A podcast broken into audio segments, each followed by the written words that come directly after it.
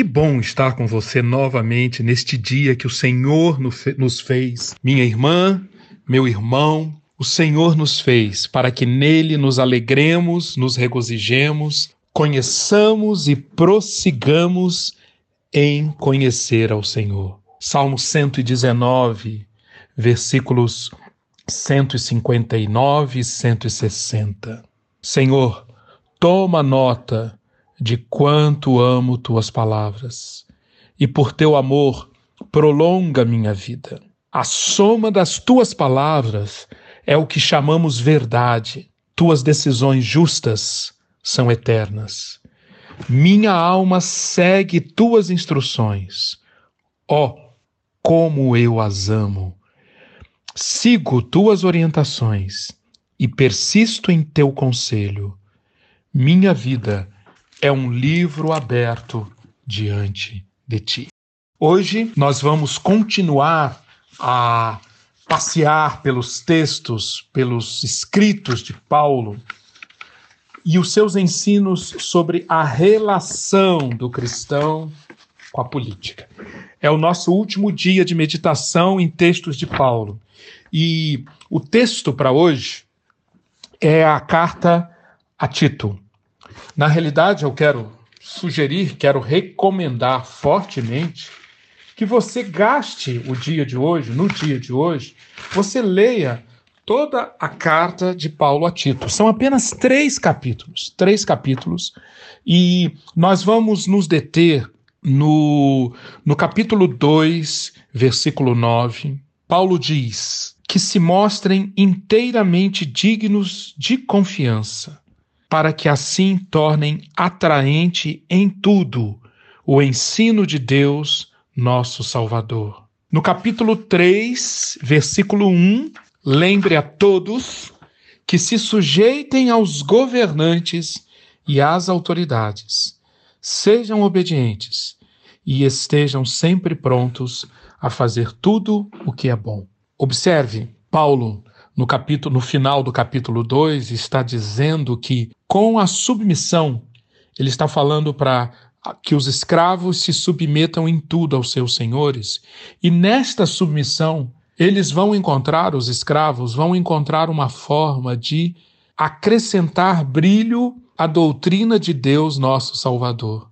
E no capítulo 3, versículo 1, eles fala sobre a relação com os governantes que todos os cristãos são chamados a se sujeitar aos governantes e às autoridades, sendo obedientes e estando sempre prontos a fazer tudo o que é bom. Nós já estudamos detidamente isto na semana passada, que nossa submissão às autoridades é parte de um estilo de vida dedicado ao que é bom, parte de um estilo de vida que está comprometido com a promoção do bem. Tanto que, conforme nós estudamos na semana passada, quando César, quando as autoridades exigem do Filho de Deus algo que não promove o bem, ou algo que negue a submissão à obediência ao Deus eterno, César deve receber um não.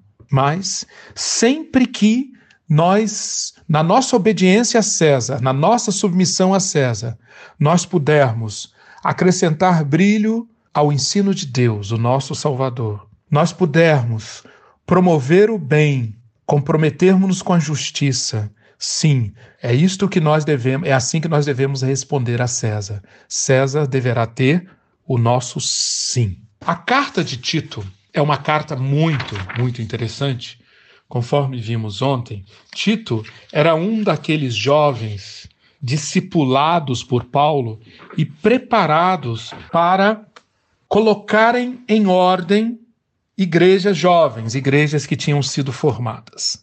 No caso de Tito, nós estamos por volta do ano 65 depois de Cristo, Paulo deu para Tito uma tarefa nada, nada fácil. Uma verdadeira pedreira foi dada para Tito liderar a igreja em Creta.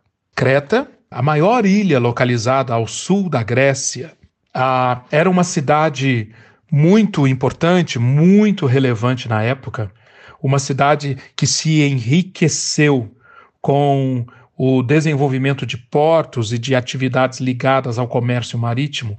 Porém, Creta era conhecida por uma cultura nada elogiável.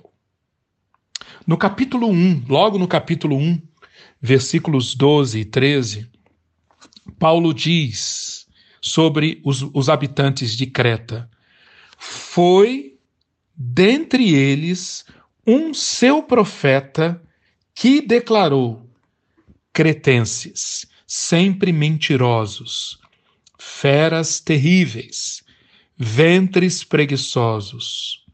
Tal testemunho é exato.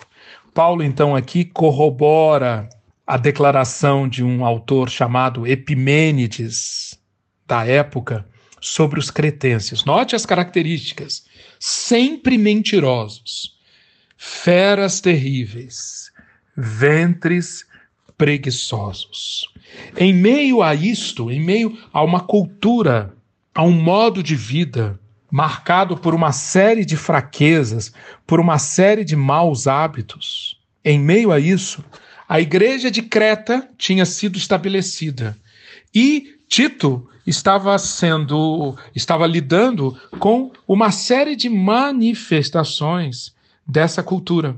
E em meio a isso, Tito recebe então essa carta escrita por, por Paulo, orientando-o sobre como lidar com essa situação em Creta. E esse é o contexto para nós entendermos esse ensino de Paulo sobre a submissão às autoridades, que aparece no capítulo 3. Vamos, vamos comentar um pouco esse, esse contexto. No capítulo 1, versículo 5, Paulo já disse a Tito: Por esta causa te deixei em Creta, para que pusesses em ordem as coisas restantes. Creta precisava desesperadamente, a igreja em Creta precisava desesperadamente alguém que liderasse a igreja sob a direção do Espírito de Deus para colocar em ordem. Era uma igreja extremamente, extremamente tomada por desordens. Desordens de que tipo? No capítulo 1, versículo 10, Paulo diz: Ali, aí, Tito, há muitos insubordinados que não passam de faladores e enganadores. No capítulo 1, versículos 14 e 16, homens desviados da verdade, tanto a mente como a consciência deles estão corrompidas. Dizem que conhecem a Deus, no entanto, negam isto por suas obras. É por isso que são abomináveis, desobedientes e reprovados para toda boa obra. Que tal? Que lista, hein? Que lista de características daquela igreja a qual Tito tinha incumbência de liderar. Pois bem, quais são as instruções então do apóstolo Paulo para que Tito tenha sucesso na sua missão de colocar ordem naquele caos estabelecido na igreja em Creta?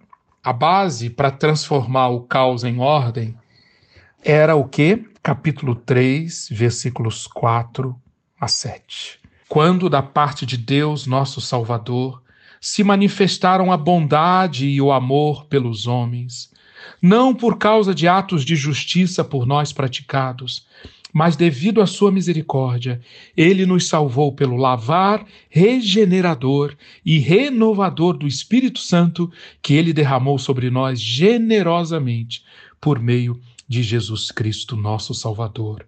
Ele o fez a fim de que, justificados por sua graça, nos tornemos seus herdeiros, tendo a esperança da vida eterna.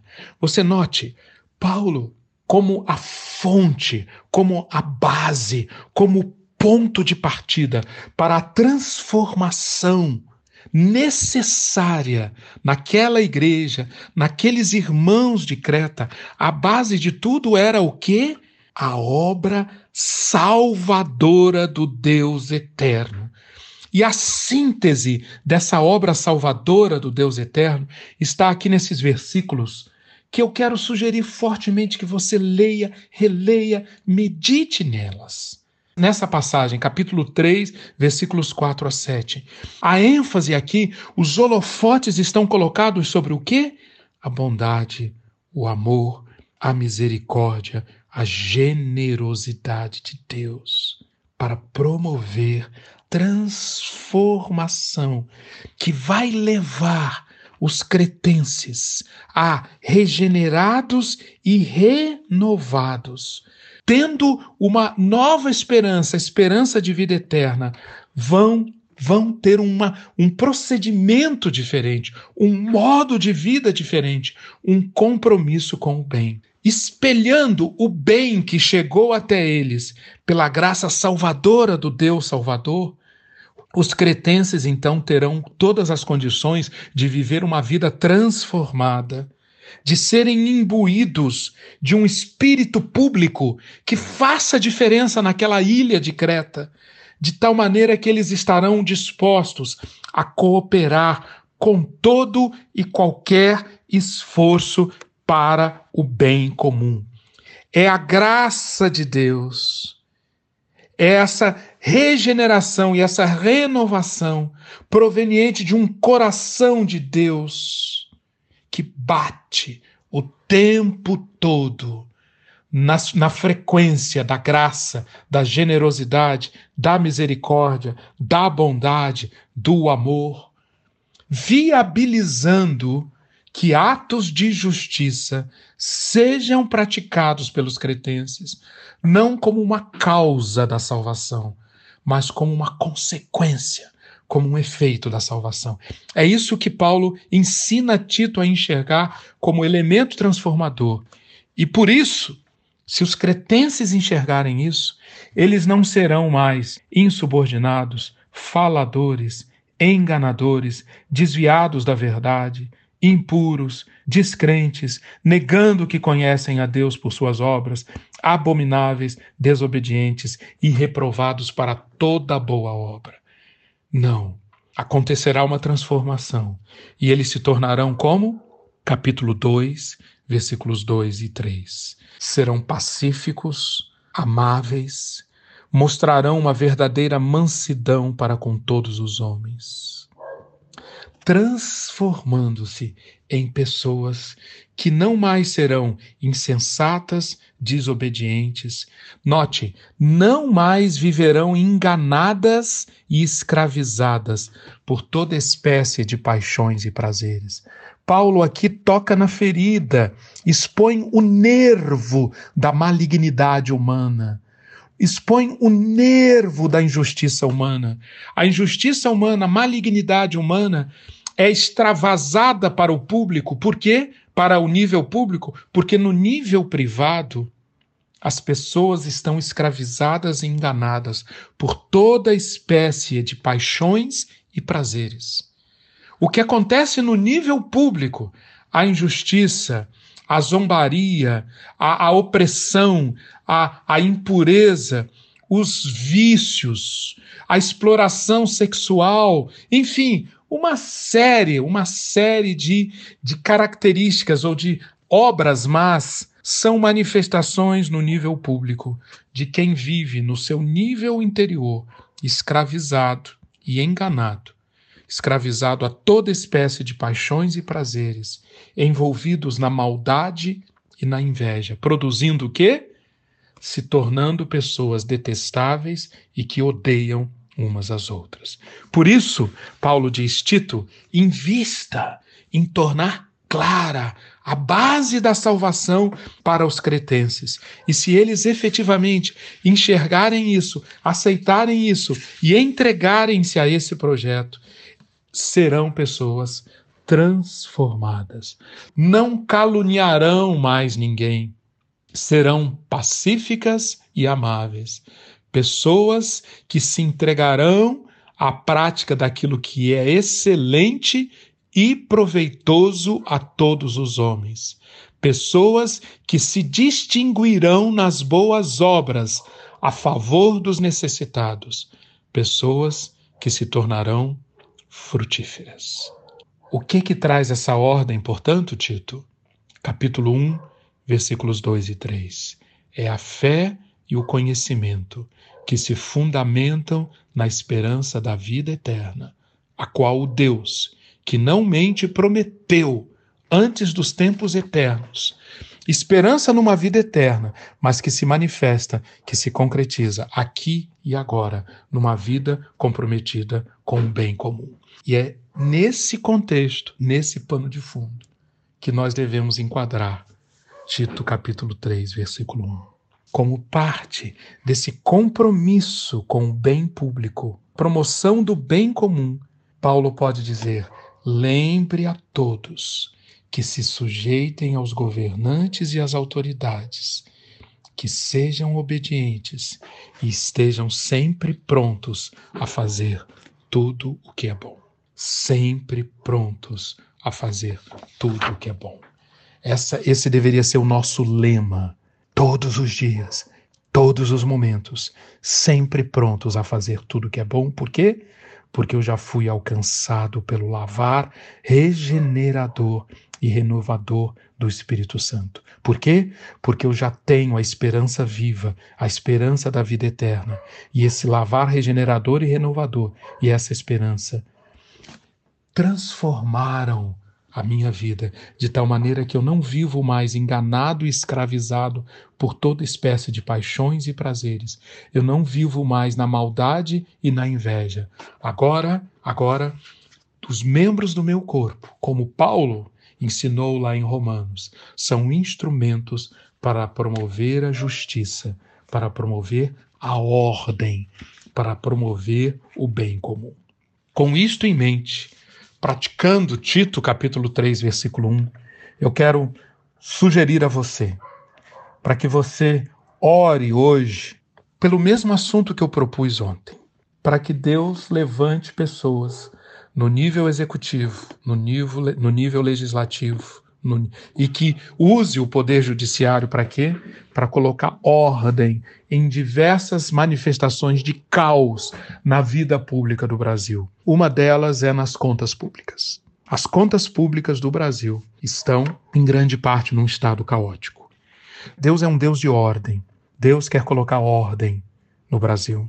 Para colocar ordem no Brasil, nós precisamos romper com essa cultura os cretenses tinham uma série de defeitos, uma série de pontos fracos na sua cultura. Na nossa cultura, a cultura do Brasil, que é tão rica, que é tão maravilhosa, que é tão cheia de aspectos tão louváveis, mas nós temos, e, e os governos, os últimos governos têm se mostrado com com essa, com essa característica de uma leniência, de uma negligência para com essa questão das contas públicas. Oremos para que o Senhor intervenha e isso seja mudado. E com isto em mente, com este tipo de, de, de oração, eu quero terminar. Senhor, a soma das tuas palavras é o que chamamos verdade.